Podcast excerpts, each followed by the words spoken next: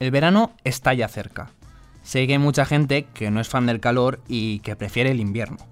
A ver, a mí tampoco me gusta abrasarme bajo el sol o estar a 40 grados a la sombra, pero sí que me gusta el calorcito, que el sol dure casi todo el día y en general los planes de verano. Es que siendo sincero, eso de que se haga de noche más tarde a mí me da la vida. Bueno, y las vacaciones. Si eres de los que se va de viaje, supongo que ya habrás empezado a planearlo todo y si no, pues date aire, que cuando se acercan las altas temperaturas también empiezan a subir los precios. Ahora ya llega el momento de los baños en la playa, en la piscina, los que la tengan, y en general de comer helados. Lo único que me molesta de verdad del verano son los mosquitos. Siempre acabo lleno de picaduras. De hecho es que ya lo estoy. Estos últimos días han decidido cebarse conmigo. Llevaré como 10 o 12, ¿eh? vamos, sin exagerar.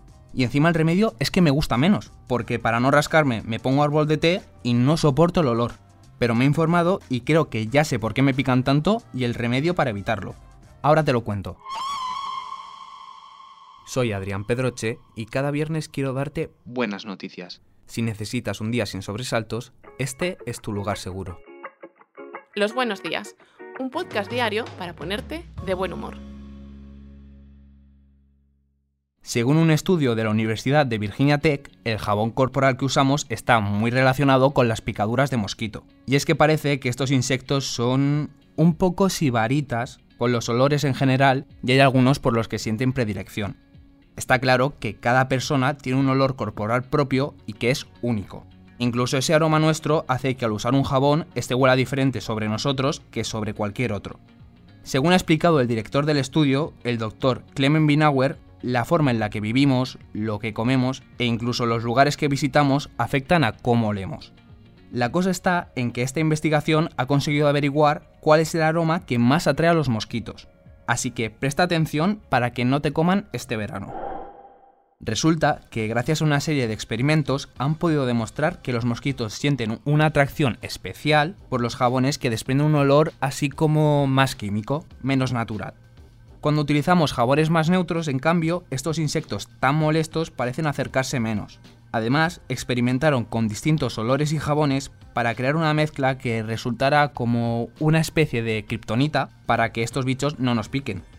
Pese a que los resultados variaron según la persona, el doctor tiene claro cuál es el que mejor funcionó. Ha asegurado que sin duda elegiría un jabón con aroma a coco si quisiera repeler a los mosquitos, o bueno, llamar menos su atención.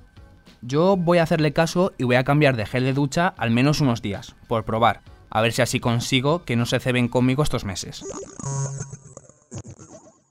Hmm, esta historia tiene emoción, suspense, un exquisito toque sonoro y personas reales que cuentan sus vidas, los mejores ingredientes para un buen relato.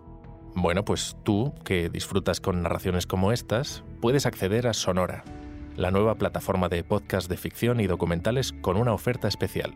Tu suscripción anual a este periódico y un año de Sonora por solo 49,99 euros. Si te interesa, llama al 900-810-042 y activamos tu suscripción inmediatamente. 900-810-042. Con Sonora y este periódico, la vida real y la ficción mejor contadas. Oferta limitada hasta el 30 de junio de 2023. Pues a lo tonto ya estamos en mitad de junio y en el aire de la redacción ya se respira un ligero aroma a vacaciones. Aunque tengamos las elecciones generales a la vuelta de la esquina, pero eso es otro tema. Y yo no sé qué vacaciones tendrán mis compañeros, pero seguramente no sean tan espectaculares ni tan baratas como estos empleados que se fueron a una villa de lujo con todo pagado por su jefe. Ahí lo dejo, como sugerencia. Resulta que Kairul Aming, un empresario de Malasia, dirige una compañía especializada en la creación de salsas de chiles bastante populares.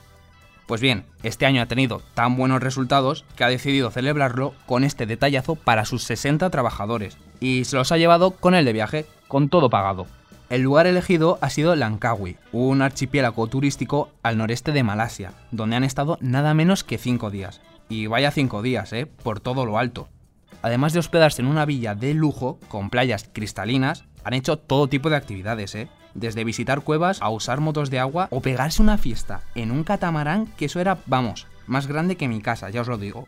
Una escapada que seguramente no van a olvidar en la vida. ¿Y por qué me he enterado yo de todo esto? Pues porque este empresario también es influencer y ha ido colgando en redes cómo ha sido el viaje. Y la verdad es que estaban todos muy contentos y con muy buen rollo. No me extraña, así es que cualquiera. Encima he visto los banquetes que se daban en el hotel y tampoco han estado mal alimentados. Yo esto se lo he comentado a Marta a ver si ella tiene un detalle parecido conmigo y me lleva a un sitio de vacaciones. Porque oye, la esperanza es lo último que se pierde. Hoy, 16 de junio, se celebra el Día Internacional de la Tapa. Pero eso ya lo sabes porque Marta Ortega no ha sido más rápida y os lo contó ayer. Y lo hago hoy porque mañana se celebra su Día Mundial. Así que en vez de pinchos, bares y bravas, vamos a hablar de Valentina Tereskova, la primera mujer que viajó al espacio. Lo hizo un 16 de junio de 1963 y con tan solo 26 años puso en marcha su travesía dentro del programa ruso Vostok. Su nombre en clave era Chaika, que significa gaviota en ruso. Tras 70 horas de vuelo y 48 vueltas alrededor de la Tierra, en las que evidentemente sufrió fuertes náuseas y jaquecas, el astronauta aterrizó con la satisfacción de haber cumplido su misión y haber hecho historia. Después de su experiencia espacial, fue madre y se dedicó a la política.